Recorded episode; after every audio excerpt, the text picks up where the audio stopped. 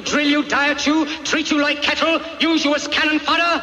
Don't give yourselves to these unnatural men, machine men with machine minds and machine hearts. You are not machines. You are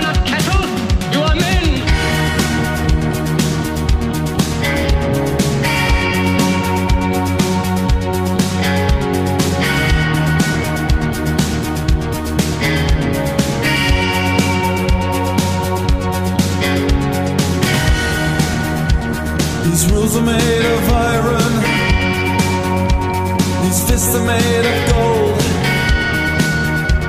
The people believe them.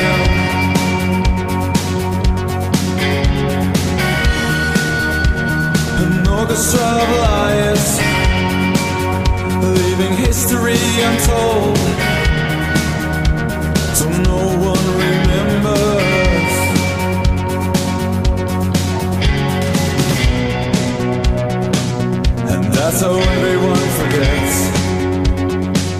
That there's no need to be silenced, to be held in these cages.